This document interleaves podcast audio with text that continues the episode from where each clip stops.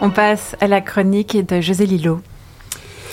Salut Alors, pour rappel, j'avais promis la semaine passée que l'esprit de Noël régnerait dans mes chroniques en décembre. Ah oui, c'est vrai ça. Ah ouais, mais vous ne me rendez pas la tâche facile, Midi Bascule, avec votre thématique. Déjà que j'ai dû consulter Wikipédia à Esprit de Noël pour essayer de comprendre à quoi je m'étais engagé, et que tout ce que j'ai trouvé, c'est que c'est le titre d'un épisode de South Park. Merci Wikipédia mais je ne crois pas qu'apprendre que l'épisode en question s'est d'abord appelé le cycle du caca avant d'être rebaptisé The Spirit of Christmas, Jesus versus Santa, puisse contribuer en quoi que ce soit à m'aider à tenir parole.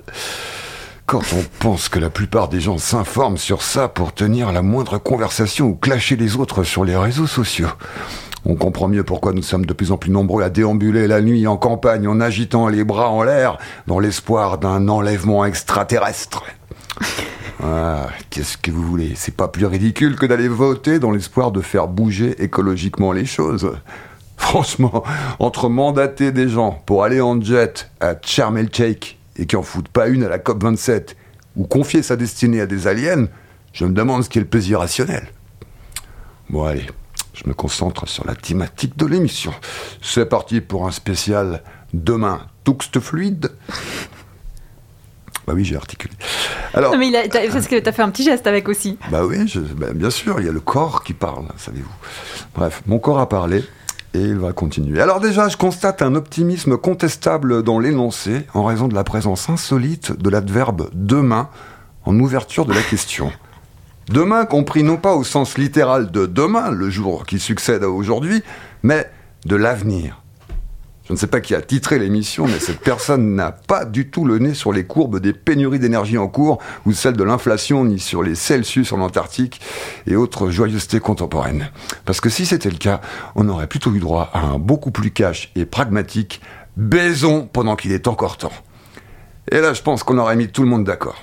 Enfin, surtout celles et ceux qui ne sont pas trop occupés à tenter de rejoindre un pays, ouvrez les guillemets, civilisé, fermez les guillemets, sur des embarcations de misère ou à simplement ne pas crever de froid sur un trottoir en décembre à côté des derniers iPhones dans une vitrine et d'une manchette de pub pour l'euro million qui annonce qu'il y a 125 millions à gagner ce vendredi au tirage au sort. Et puis, je vois pas pourquoi, parce que c'est un droit éthique imprescriptible que chaque personne puisse exprimer ce qu'elle est au moment où elle est de sa vie, avec qui elle souhaite. Et qui le souhaite aussi, de la façon dont elle, en a le désir qu'il faudrait qu'on y passe tout demain. Merci bien, mais je me sens plutôt en conformité avec moi en tant qu'hétéro cis mec monogame, ça va? J'ai le genre, allez, soyons fous, risquons le mot vintage, de ce côté-là, statique plutôt que fluide, genre le monolithe dans 2001, tu vois, mais sans les singes autour, et c'est bon aussi. Non, moi, le côté fluide, euh, c'est plutôt pour me faufiler dans un tram bondé ou esquiver les bourrés sur mon passage quand je rentre tard chez moi le week-end et qu'un gars veut absolument devenir mon meilleur pote, simplement parce qu'il me voit avec une clope allumée sur le trottoir d'en face à 2h du mat. Il y a des milliards de façons d'être fluide. Il y en a, c'est en votant écolo-libéral. Pourquoi choisir quand on peut cumuler la bonne conscience et la prospérité du marché en même temps? D'autres, euh, c'est en se prenant la carte fidélité de la COP et de la Migros avec un petit tour chez Aligro pour l'alcool, un summum de l'intersectionnalité en Suisse. Non, moi je dis, quand tu commences à regarder le monde avec les lunettes de la fluidité, tu t'aperçois qu'il y a du fluide partout, à chaque instant. À part chez les tripés de l'identité, les moi, moi, moi, les nous, nous, nous. Sérieux, est-ce qu'il y a des gens qui arrivent à coïncider réellement avec leur identité? Qui croient qu'ils sont réellement ce qu'ils croient qu'ils sont?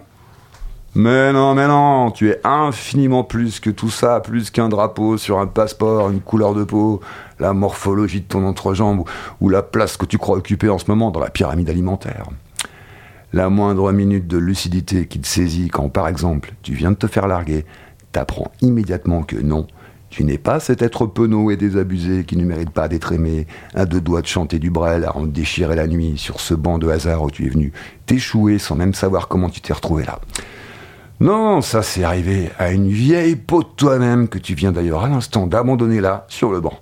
T'inquiète, c'est du biodégradable, la chrysalide, ça salit pas au matin, il n'en restera rien.